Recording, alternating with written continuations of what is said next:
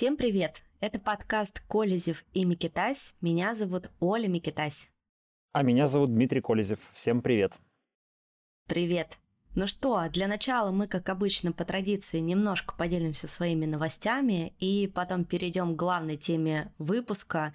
Это, собственно, пресс-конференция, которая случилась впервые за два года у Владимира Путина. Пресс-конференция, Дима, она же прямая линия, между прочим. Она же прямая линия, да. Дима, если наши слушатели смотрят нас на YouTube, то да, у вас есть сейчас такая возможность, то могут увидеть, какой у тебя прекрасный фон. Считай почти фото обои, как будто бы. Где ты находишься, как ты, собственно, там оказался. Ну, я в Португалии, где обычно нахожусь. Э, просто обычно я сижу у себя в, в маленьком тесном офисе, а сейчас мы, ну, сегодня пятница, вчера был четверг, и у меня был день рождения. И мы, жена подарила мне э, номер, ну, сутки в отеле э, на берегу океана. В общем, для Португалии берег океана это не экзотика. В принципе, вся, вся Португалия это берег океана. А, так что это не какая-то далекая поездка для нас, это где-то 40 минут из дома. Вот. Но здесь очень красиво, очень тихо, такой хороший, красивый отель, в котором, мне кажется, кроме нас, может быть, еще пара посетителей в это время года. Вот. И прекрасный вид на океан. Отсюда не видно, кажется, что это просто море, но, в принципе, там за мной такой далекий обрыв, и там внизу, в общем, огромные волны, все как надо. Короче говоря, очень такое живописное место.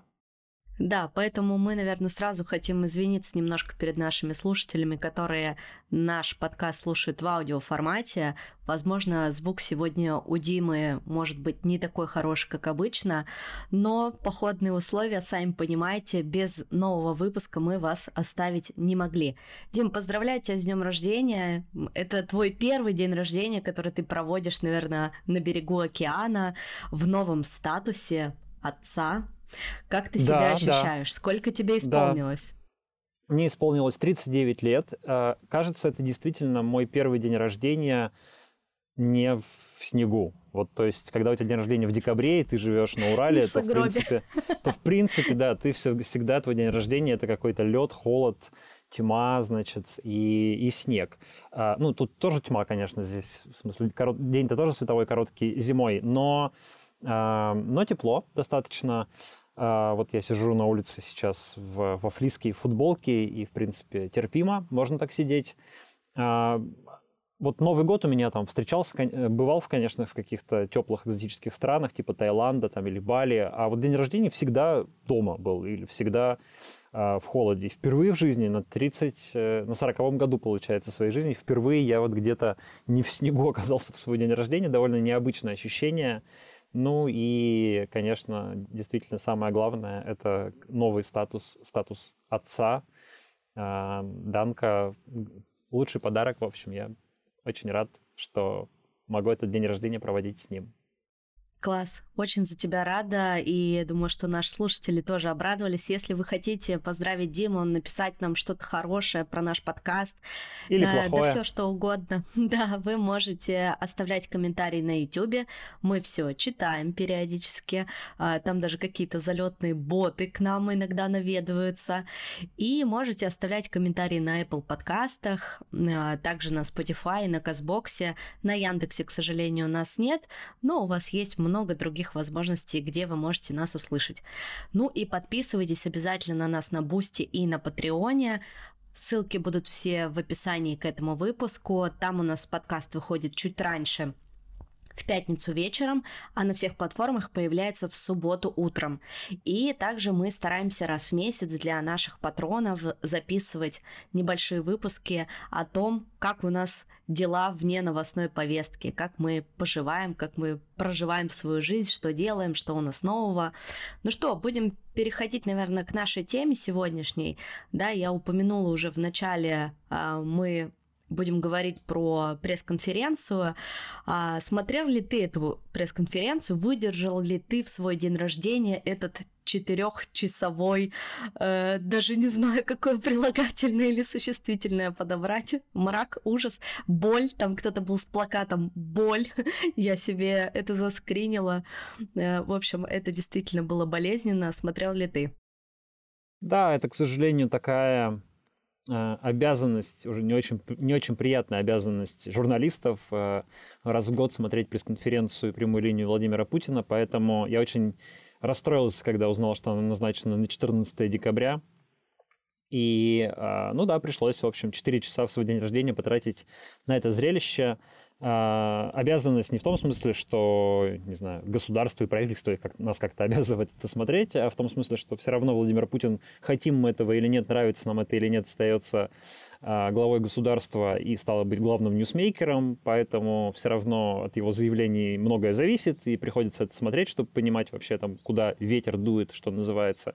Так что да, я смотрел. Но должен сказать, что а, у меня вот в последние годы ну, я не знаю, последние, наверное, лет пять уже, может быть, даже больше, вот каждый раз ощущение потерянного времени просто от этих пресс-конференций прямых линий, и, в принципе, уже стало эм, таким привычным, что как я, так и мои коллеги после очередной прямой линии всегда говорят, ну, ничего интересного не было, никаких особых новостей, в общем, мы зря потратили полдня опять. И в целом, наверное, не лучшее начало для подкаста, конечно, да, э, какое-то невоодушевляющее, но в целом у меня опять такое ощущение. То есть для меня лично эта прямая линия была а, весьма унылой. Но, тем не менее, все-таки там какие-то, я себе ремарочки на полях делал, и вот можем сейчас поговорить про то, что ты заметила, то, что я заметил, то, что нам как-то бросилось в глаза, в уши и так далее. Угу. Я тоже смотрела, да, прошлый год мы пропустили, соответственно, не было пресс-конференции а, с начала полномасштабного вторжения в Украину, а, и в общем-то, мы два года отдыхали от этого. Я помню, как мы с тобой записывали выпуск про эту пресс-конференцию два года назад, и на самом деле все, что ты сказал, это действительно было унылое зрелище, потому что а, многие ожидали, что, ну, все-таки идет война, да, или как они это называют, а, СВО, и будет много посвящено вопросов именно этой повестке, но она как будто бы прошла просто какой-то ну, как будто бы мимо. Ну, то есть очень мало про это говорилось. Вот э, что я себе отметила и что я запомнила, это то, что Путин впервые а, во всеуслышание сказал о безвозвратных потерях. И э, это оказалось 322 тысячи человек. Но он не называл а... эту цифру при этом. Это высчитали э, те, кто внимательно да. слушал и смотрел. Да, внимательно журналисты посчитали, и, в общем, цифру, да, там плюс-минус назвал, ну, Э, спасибо тебе за уточнение. Вот, э, оговорился очень так интересно про оппозиционных деятелей, да, на которых якобы никакой э, охоты не ведется. Ну, Наобор... и, не, не, нет, он, на, на, наоборот, на он сказал... ведется охота на оппозиционных деятелей, да, а как бы на обычных людей и журналистов э, эта охота не ведется. Это было интересное, да, такое Многие это отметили, этот факт. Ну, а на самом деле э, больше как-то я для себя ничего не услышала. То есть опять это было отрицание к, про ту же тему абортов, например. А что вообще у нас есть какие-то запреты. Э, э, про там когда закончится СВО, это значит, ну, когда будут достигнуты цели, опять очень все размазано, периодически он вставлял какие-то свои эти э, глупые шутки, там, и какие-то неуместные комментарии, ну, в общем, все в таком э, обычном его стиле, в обычной манере, и многих, конечно, очень затронул тот факт, что никак не обсуждался вопрос про жен мобилизованных, и кто-то даже думал, что э, зададут вопрос про Навального, потому что, да, с 6 декабря мы уже не знаем, где он находится, и никакой информации об этом нет. Но как бы глупо, мне кажется, было бы в данной ситуации ждать, э, что кто-то задаст этот вопрос, а он опять спросит, а я вообще таких фамилий не знаю. Ну, то есть... И многих еще зацепило, ну и что, собственно, разошлось по интернету, возможно, кто-то забыл, но раньше такое тоже было. А, это вопросы на экране, которые отправлялись в формате смс. И все таки ну вот же, а они даже показывали это по телевизору, столько провокационных вопросов, а, и у многих, опять же, вопрос, а зачем им это было? Это что, какое-то, как бы, упущение, да, от э, э тех, кто этой пресс-конференцией занимается, или это специальный какой-то ход? А, ну вот какие-то у меня, если в общих, в общих красках, то какие-то такие мысли. Что тебя там зацепило, удивило, возможно, на что-то обратил внимание. По поводу вот этих сообщений, которые появлялись на экранах, и там некоторые из них, ну, как бы противоречили, типа тому, что, тому, что говорит Владимир Путин, и а, среди них были всякие острые и критикующие его вопросы. А, ну, у меня такое ощущение, что люди как будто бы если с Луны свалились немножко. То есть вы не смотрели ни одной прямой линии в последние 10 лет, что ли? То есть все эти э, сообщения на экранах там регулярно выводятся, и каждый раз они именно такие, что их люди скриншотят и выкладывают к себе там в Твиттер куда-нибудь или в Фейсбук или еще куда-то и говорят, вот, смотрите, правда матка прорвалась на Первый канал. Это реально происходит 10 лет. Это абсолютно осознанный ход э, организаторов этой конференции. Э, они каждый раз это делают. Целью этого две – первая цель, чтобы скриншотили и выкладывали. То есть это создает как бы вирусность, это привлекает внимание к этой пресс-конференции и прямой, ну, в данном случае, точнее, прямой линии. А, это для прямой линии именно характерно, на пресс-конференциях такого, конечно, нет.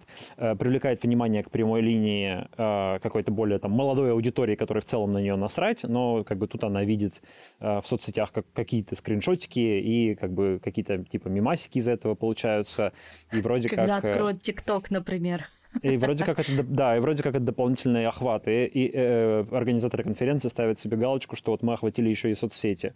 А, в, и, и вторая... Да, и еще посмотрите, какие мы демократичны, мы пропускаем такие вопросы в эфир Первого канала. Да, и вторая часть, э, вторая задача — это то, что ну, это создает впечатление того, что якобы прямая линия, вот она вся какая-то правдивая, вот смотрите, какие вопросы острые задаются э, Путину, и их показывают на экране, хотя, во-первых, на 90, на 9 из 10 этих вопросов, которые там появляются на экране, Путин никак не отвечает, то есть они просто как бы идут фоном а, а во-вторых, а, ну, мы же понимаем, что все равно эти вопросы отобраны. То есть там, например, э, ну, вы не, не увидите вопроса, не знаю, Путин зачем-то развязал преступную войну и убил сотни тысяч россиян и украинцев. Да, такого там не будет. Там будут какие-то а, вещи, которые, ну, типа, почему ваше, ваше заявление расходится с нашей реальностью. Вот типа такого, да, то есть как бы довольно так безобидная Почему ваша реальность расходится с нашей действительностью? Я даже типа, тебе хотела да. предложить так назвать наш сегодняшний выпуск. Вот, да, ну типа того. То есть на самом деле такой такое немножечко безобидное бурчание, которое, я думаю, что эти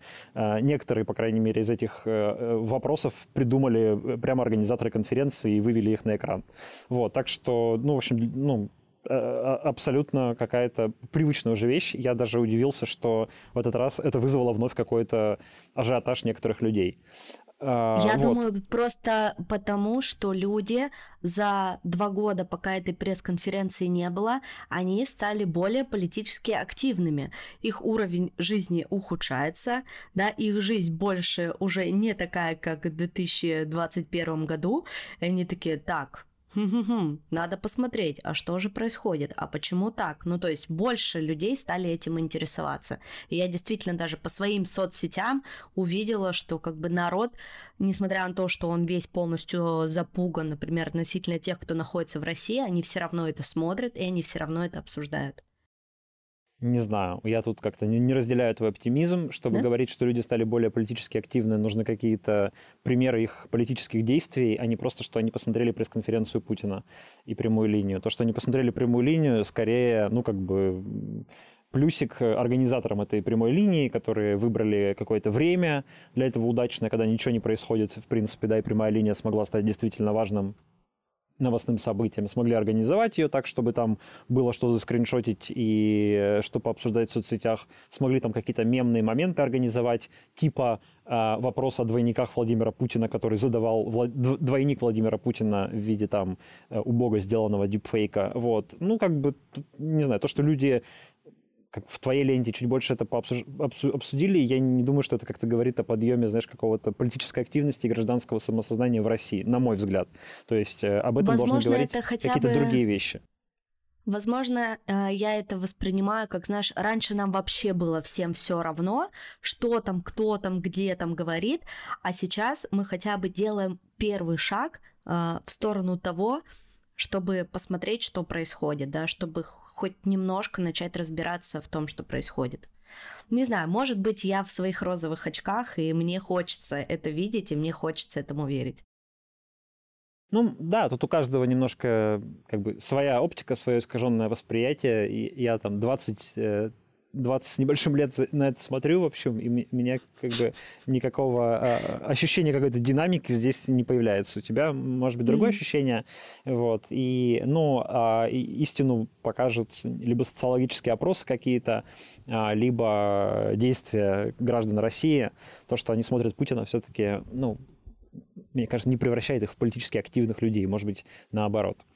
Вот. Что я, что я э, для себя выделил во-первых, мне кажется очень важным э, начало этого выступления путинского, где, он, где его спрашивали, что является вообще как бы главной э, целью, главной задачей того, что Путин делает, и он четко очень проговорил, что это э, суверенитет, то есть, что вот у нас много, мол, всяких дел и задач, но суверенитет это самое-самое главное, это то, э, ради чего Путин, собственно, работает, что он видит своей целью.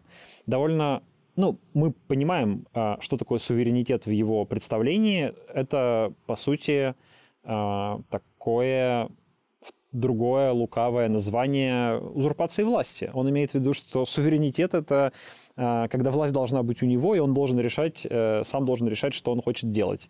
Он так экстраполирует немножко это на Россию, что типа э, как бы в дела России никто не должен вмешиваться. Но на самом деле, на практике, это означает просто, что Путин не хочет никому отдавать власть, хочет э, там организовывать выборы удобным ему образом, чтобы никого на них не допустить, чтобы там задавить всю оппозицию, чтобы никто не мог ему бросить малейший вызов, а, а если кто-то начинает этим возмущаться или говорить, что подождите, ну в России власть э, узурпирована, да, и она не передается демократическим путем, можно кричать о том, что это происки коварного Запада и вмешиваются в наш суверенитет. Вот. Э, вообще суверенитет, то есть как бы право страны самостоятельно решать, что ей делать, как ей быть и так далее, ну, вроде бы ценная вещь, да, но когда он возводится в какой-то абсолют, как в случае Путина. То есть, когда суверенитет самое важное, а все остальное э, второе и третьестепенно, то встает вопрос, а зачем этот суверенитет в таком виде нужен? То есть, не знаю, можно превратиться в Северную Корею, сидеть с ядерной бомбой, слать всех нахер и говорить, мы самые суверенные, что хотим, то и будем делать. Ни с кем не сотрудничать и от всех отгородиться. Вот у нас будет абсолютный суверенитет. Там никто не сунется, и мы будем сами решать, не знаю, а, значит, есть э, крапиву или лопухи на обед. Но там ходить в лаптях или в в портянках или в том и в другом. Но как бы какой в этом смысл? Какая в этом ценность для людей? Что люди от этого получат? Э, станут ли они жить богаче, счастливее от этого абсолютного суверенитета? Суверенитет и получат, и стабильность мнимую. Да, вот. Нет, ничего не получат. То есть это, ну, никакой выгоды от этого людям нет. Есть просто, а, путинская несменяемость власти, и, б, то, что он продает людям, это ощущение какого-то величия России. Типа, мы такие великие, что вот весь мир пляшет под американскую дудку, а мы не пляшем. Вот у нас есть суверенитет. А, ну, довольно странное, а, как сказать, предложение, мне кажется, на там 20 третьем или каком году правления и с заявкой на пятый срок. Вот честно, не очень понимаю, в чем эта ценность. Вот сейчас уже который год вблизи наблюдаю, как живут европейские страны, у которых меньше суверенитета, чем у России. Действительно, они входят в состав Евросоюза, и они поделились частью своего суверенитета с органами Евросоюза и согласились, что как, как, какие-то решения будут приниматься не на уровне национальных правительств, а на уровне Европейского Союза. И, безусловно, Европейский Союз, э, выступая стратегическим партнером США, где-то и с Соединенными Штатами делится этим суверенитетом. А, с, а Соединенные Штаты в чем-то делятся какими-то вещами с международными организациями и с европейскими странами, и с НАТО, потому что они тоже вынуждены с этими партнерами согласовывать те или иные свои действия. То есть какое-то разделение суверенитета и взаимный как бы обмен, что ли, э, этим суверенитетом и делегирование этого суверенитета в какие-то международные организации, это совершенно нормальная вещь для сегодняшнего международного сотрудничества. И это в основном страны делают это, потому что это им приносит выгоды. Они получают какие-то от этого дополнительные бонусы. А, международная торговля, взаимная оборона и безопасность и так далее. А, ну, сегодня очень трудно найти страну, кроме вот России, наверное, и Северной Кореи, а, которая бы сказала, что нет, вот нам важно, чтобы мы были, у нас свой особый путь, важно, чтобы мы были суверенными, а ничего остальное, а ничто остальное нам не важно. Когда-то Путин, я помню, говорил в предыдущие годы на этих же прямых линиях, что самое важное для нас это уровень жизни людей, чтобы люди жили лучше. Сегодня он уже этого не говорит. Сегодня самое важное, чтобы вот никто к нам не лез в наш борщ, там, в наши щи не плевал и не указывал нам, как, э, как делать. А, ну вот, я не знаю, насколько это устраивает граждан России, но, кажется, по социологическим опросам и по результатам всяких голосований вроде бы, вроде бы и устраивает. А, вот, потом... Но это про мнимую стабильность, видишь, э, то есть мы, типа, мы привыкли уже так жить, ну, не конкретно мы, а в общем, что, типа, а зачем вообще что-то менять? Ну, типа, ну, все да. же хорошо. Ну, типа.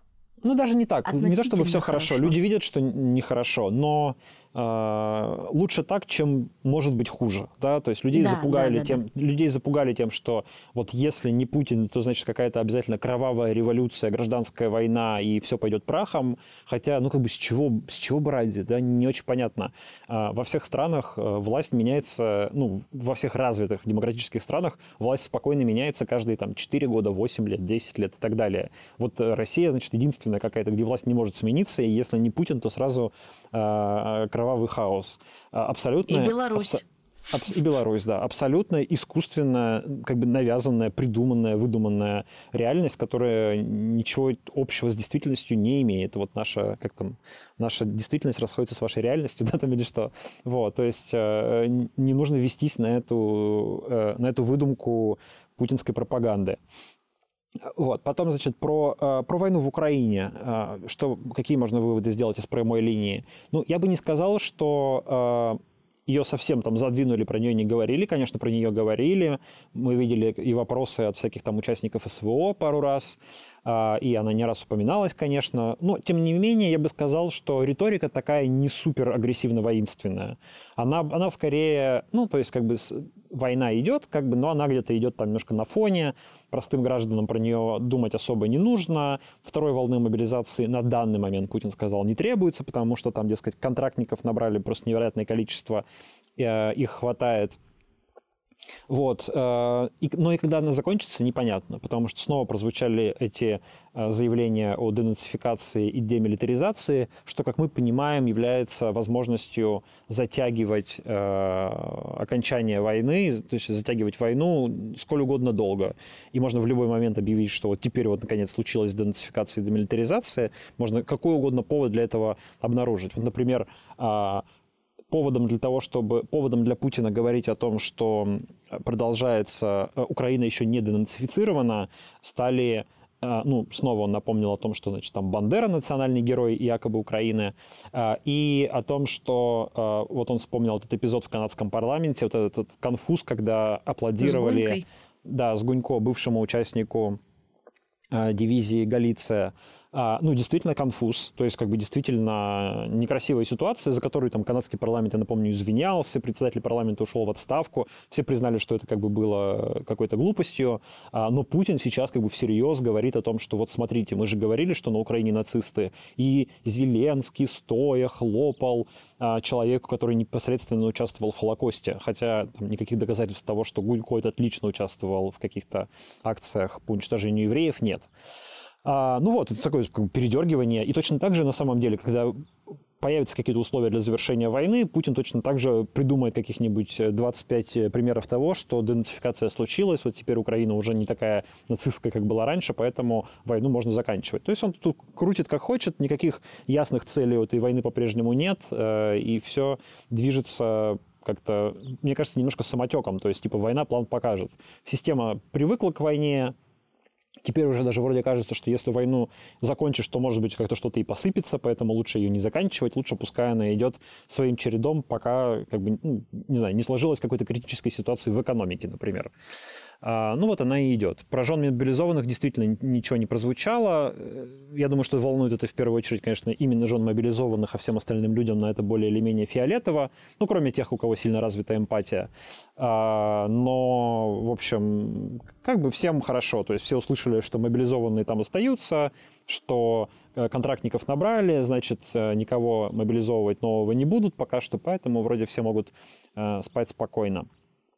Потом еще такой момент, который я отметил, он э, касается э, патриотического воспитания, к которому собираются привлечь ветеранов э, так называемой СВО. Как раз задавали там вопрос какие-то э, какие эти ветераны с нашивками с портретом Путина. И ну, насколько можно понять из слов Путина, э, плани... предполагается какая-то программа по за... По интеграции тому... их в общество. Ну, потому чтобы эти ветераны, э, участники этой войны, э, вернувшись с войны, потом получили, видимо, какие-то, какое-то трудоустройство и какие-то места. В частности, вот в системе патриотического воспитания. Что это, скорее всего, будет значить? Что в школах появятся какие-нибудь военруки, должности, на которые будут устраивать этих ветеранов, а, которые будут, ну вот, будут в школе вот такие вот товарищи с э, ПТСР, не знаю, там, ходить и проводить раз в неделю какие-то уроки военного патриотического воспитания, рассказывать про свои подвиги в Украине, что-нибудь такое. То есть, с одной стороны, они получат какую-то зарплату, какую-то социализацию, и это, как бы, ну, видимо, попытка власти не, не а, допустить их криминализации, этих людей, там, не превращений, чтобы они не превратились в какие-то банды праздношатающихся, ну, и там, или, не знаю, или не сплотились в какую-то политическую силу, кстати говоря, как афганцы, да, например. Ну, не то чтобы политическую, ну, то есть не не, не заявляли каких-то политических требований особо. Короче, немножко подкормить их, дать им денег, как-то их чуть-чуть трудоустроить, вот, чтобы особо не бузили и не создавали проблем. А, но я тут Или больше не пережив... сидели у метро без рук, без ног, знаешь? Тоже, да, верно. Вот. Но я переживаю больше за школьников, конечно, которыми, ну, вот, не знаю, по моим воспоминаниям, все эти военруки э, в школах, это всегда какие-то, не знаю, вот эти контуженные там или еще какие-то, то есть... Э, у вас, стороны... кстати, было такое в школе? Ну, слушай, у нас, по-моему, войны рука не было, но вот у нас был, я помню, просто физрук, э, ветеран Афганистана с контузией, который, ну, очень был такой, ну, реально с какой-то психической неуравновешенностью человека. Он как-то раз с молотком бегал за мальчиком по спортзалу. Вот такое яркое воспоминание моего детства. То есть, как бы, ну, с одной стороны, ну, чудовищно, то есть, вроде люди, не, некоторые люди не виноваты, что они там, допустим, были мобилизованы не по своей воле, оказались в Украине, получили там ПТСР, какие-то травмы и так далее, и типа их не знаю, ну, и теперь будут каким-то образом их там пытаться социализовать. Но, если честно, школьников мне очень жалко. Вот. Ну, это правда. Я, я просто помню, что когда я в школе училась, получается, я в первый класс пошла в 96-м году, ну, то есть конец 90-х, э, это вот начальная школа. И у нас периодически э, там раз э, в несколько месяцев, раз в полгода а, приходили ветераны чеченских и афганских войн и там устраивали урок вот так называемого патриотического воспитания, где они рассказывали, как они побеждали американцев в Афганистане и mm-hmm. все такое прочее. Нет, слушай, у нас вот такой фигни не было. Может быть, просто мне со школами везло. А, может быть, это... Ну, я учился в первой школе это было с 91 получается, где-то по 98 или 99 год. И, может быть, время еще было такое, когда, ну, в это время шла Первая Чеченская война, во-первых, и она была супер непопулярна в обществе, и там трудно было представить какого-нибудь ветерана, который бы с гордостью об этом рассказывал. Вот. А, а потом, когда я перешел во вторую школу, и это уже там ну, конец 90-х, самое начало 2000-х, то есть когда уже, может быть, что-то такое можно было представить, хотя еще тоже рано, школа была хорошая, и мне кажется, туда просто бы такое, туда бы такое ну, сопротивлялась бы администрация, наверное, этому. В общем, у нас такого не было. Но вот из первой школы я помню, как я сказал, уже такого учителя физкультуры. Вот. Неплохой, в принципе, был мужик, но иногда немножко срывало крышу. Ну, хотя и дети, конечно, его там доводили, чего уж говорить. А, вот. Потом, значит, возвращаясь к прямой линии Путина. А, про Евросоюз и про США. То, что я услышал, а, такая довольно сдержанная риторика, я бы сказал. Нет какой-то прямо оголтелой воинственности, нет обещания там разбомбить Вашингтон, Варшаву или что-нибудь такое. Наоборот, заявление о том, что Соединенные Штаты страна важная и нужная, что, дескать, пускай, конечно, она существует, а, и уже на этом спасибо, да, то есть никто не собирается а, взрывать дрон Посейдон там или что-нибудь такое, как, э, как обещает Дмитрий Киселев. Вот, типа Евросоюз, мы даже готовы там сотрудничать и восстанавливать отношения, если они, дескать, будут уважать наши интересы. То есть, как бы война там с НАТО, о которой некоторые грезят, а другие боятся, она по крайней мере, сейчас не на повестке путинского дня. А, я думаю, что это скорее такие примирительные сигналы в сторону Запада на тему того, что давайте договариваться как-то по Украине, и тогда можем а, попытаться восстановить отношения. А, при mm-hmm. этом Путин... Потому при этом что Путин... я помню, что последние какие-то его выступления, да, прости, что перебью, а, они были наоборот очень воинственные, что и вот НАТО, Запад, и вот, вот это вот все. Но он эту риторику, как бы Путин очень в этом плане такой пластичный, он может э, слегка менять градус своей риторики. Понятно, что она остается в целом антизападной, но когда-то он там начинает грозить ядерными взрывами, ну, намекать на ядерные э, взрывы и как бы прям так угрожать как для какой-то аудитории, скажем, там более патриотической, более воинственной. А вот прямая линия, она такая более народная, она для людей в целом. А, и здесь, видимо, решено, что как, как запугивать людей там ядерной войной, наверное, не очень правильно, тем более перед Новым годом. Знаешь, у всех такое же немножко расслаблено домашнее э, настроение, плюс все-таки Путин готовится к выборам, в кавычках, э, поэтому, ну, что злить людей и их тревожить, да, все должно быть так, более или менее спокойно и хорошо. Вот в этом ключе он и и говорит. При этом а, он там проговорил, что с его точки зрения а, фундаментально а, основания для улучшения отношений с Соединенными Штатами могут появиться только в случае внутренних изменений в самих Соединенных Штатах. Я думаю, что это намек на победу Трампа в 2024 году, на которую Путин, конечно, надеется. И ему, наверное, кажется, что если Трамп победит, то вот будет какой-то шанс наладить отношения с Америкой, хотя в прошлый раз эти, э, эти надежды особо не оправдались, насколько мы помним. Вот даже интересно, есть ли у Трампа какие-то шансы на победу в Америке, но мы это не будем сегодня, конечно, обсуждать. Возможно, оставим это для какого-нибудь выпуска или, может быть, даже сделаем какой-то гостевой выпуск, пригласим кого-нибудь, кто в этом специалист.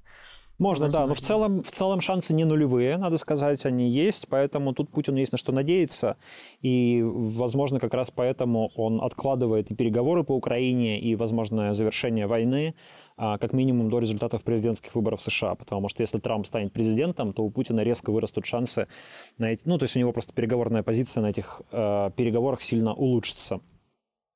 Отдельный сюжет, э, довольно важный и, и там в чем-то смешной, в чем-то грустный, это вот э, обсуждение рост цен на яйца, который случился в, на пресс-конференции. Это, наверное, такая самая злободневная тема, которая, которую выпустили как бы на путинскую пресс-конференцию, ну, в режиме что клапаны нужно немножко приоткрывать и пар выпускать, да, потому что если совсем замалчивать всякие проблемы, то люди не поверят э, этой пресс-конференции, этой прямой линии, а если, вот, там, не знаю, про яйца, например, сказать, ну, знают люди, что яйца дорожают, что это скрывать, да, поэтому нужно как-то отреагировать.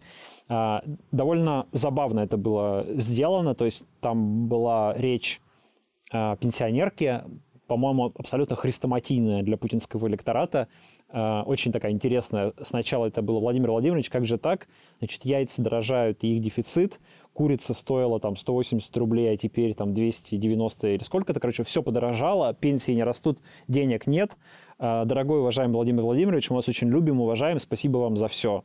Типа, сделайте что-нибудь. То есть, как Спасибо бы... вам за эти цены. Да, то есть, как бы денег нет, все дорожает, ничего нет, но Путина мы очень любим. Вот парадокс невероятный. Э, ну и Путин там переложил ответственность, конечно же, на э, правительство, сказал, что это сбой в работе правительства, э, отшутился про министра сельского хозяйства, прям такая была видно, что, ну, такая, низ... такая шуточка, шуточка, такая сол- солдатская, да. Спросил у министра, что там у вас с яйцами, и показали там хихикающий исчезал в этот момент.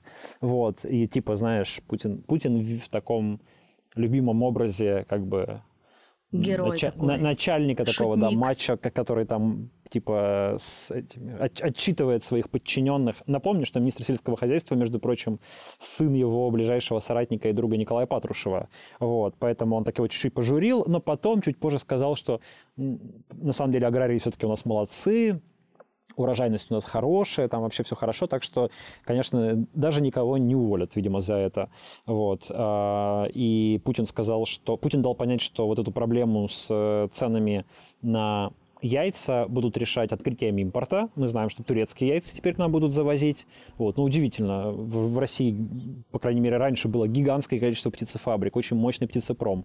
Теперь мы как-то дошли до того, что нам, чтобы э, хватало яиц людям, они должны получать э, турецкие яйца.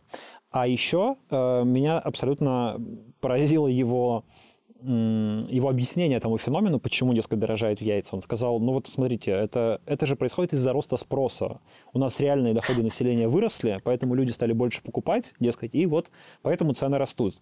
А, про, ну, это просто объяснение ложь. Объяснение вообще просто... Это, это просто ложь, потому что э, экономисты объясняют все совершенно наоборот.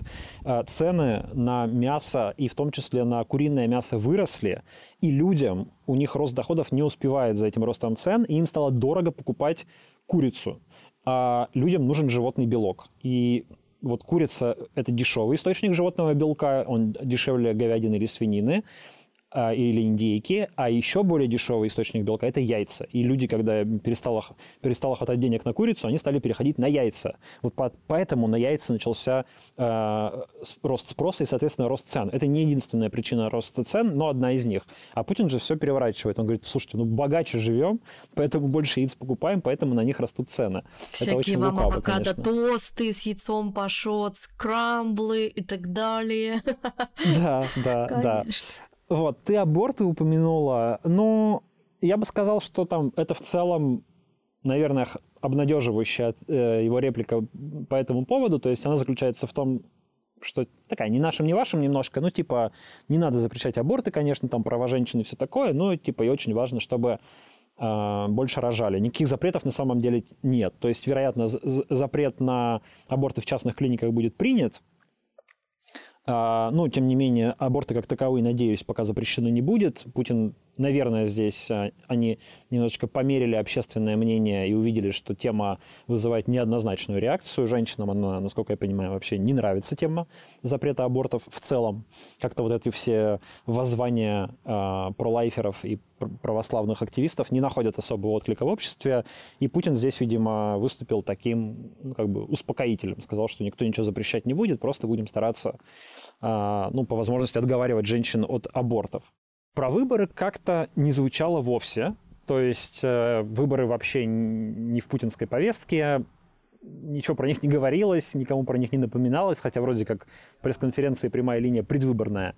Но это подтверждение того, что они будут максимально сушить выборы, э, выборы должны быть такой как бы формальной вещью, э, никто на них ходить не должен, в том смысле, что они там организуют административно голосование, организуют голосование с помощью ДЭГа, э, но чтобы какие-то люди живые, с какими-то политически активные приходили на выборы, им это не нужно, потому что эти выборы, эти люди скорее проголосуют против Путина.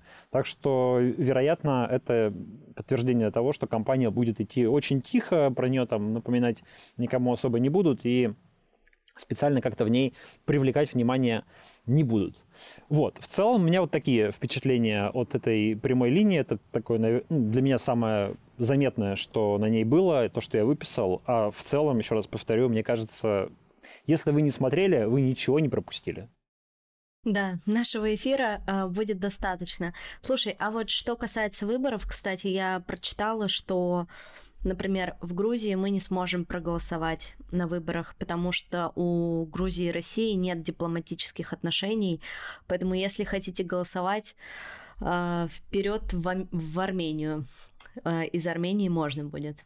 Да, э, я в Португалии думаю, можно будет проголосовать, но даже не знаю, буду ли я. Мне каждый лишний контакт с российскими официальными органами, в общем, нежелателен, я так считаю. Ну, Поэтому... слушай, когда у тебя есть уголовное дело, да, но вообще в целом, конечно, было бы интересно понять, э, будет ли такая возможность, будет ли возможность голосовать онлайн, потому что все, э, кто уехал, ну, я думаю, что преимущественно большинство, э, хотели бы иметь такую возможность.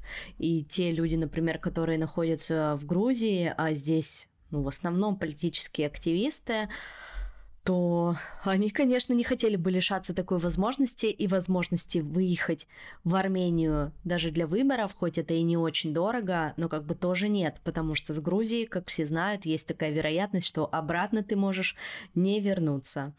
Вот, и, конечно, да, интересно. Возможно, будет какое-то электронное, хотя мне кажется, что это, опять же, не в их интересах э, что-то такое запускать. Посмотрим. Если честно, не разбирался пока в том вопросе, будет ли работать э, дистанционное электронное голосование за границей, поэтому не, не готов сейчас э, на эту тему рассуждать. Но, в общем, голосовать, как мы понимаем, особо не за кого. Тем не менее, стратегия, ну, точнее, стратегия это не назовешь, скорее тактика голосования за любого кандидата, кроме Владимира Путина, это, видимо, единственное, что сейчас остается тем, кто с Путиным не согласен. Хотя, видимо, выбор будет довольно плачевный. Угу. Друзья, э, Спасибо вам большое, что вы послушали этот наш сегодняшний небольшой обзор. Надеемся, что вам было интересно. Ну и, пожалуйста, поддержите нас лайком, ведь мы 4 часа смотрели на Путина и, в общем, и слушали все, что он нам говорит. А, поэтому заслужим ваших э, сердец и колокольчиков, пальцев вверх, смотря где вы слушаете наш подкаст. Ну и, пожалуйста, поддерживайте нас на Boosty и Patreon. Мы с Димой и с нашим монтажером, моим мужем, делаем этот подкаст только на собственные средства, собственными усилиями и, в общем-то, на энтузиазме, можно так сказать. И нам будет очень приятно, если вы поддержите нас э, подпиской. Boosty для российских карт, Patreon для иностранных карт. Спасибо. И до встречи через неделю. Да, всем пока.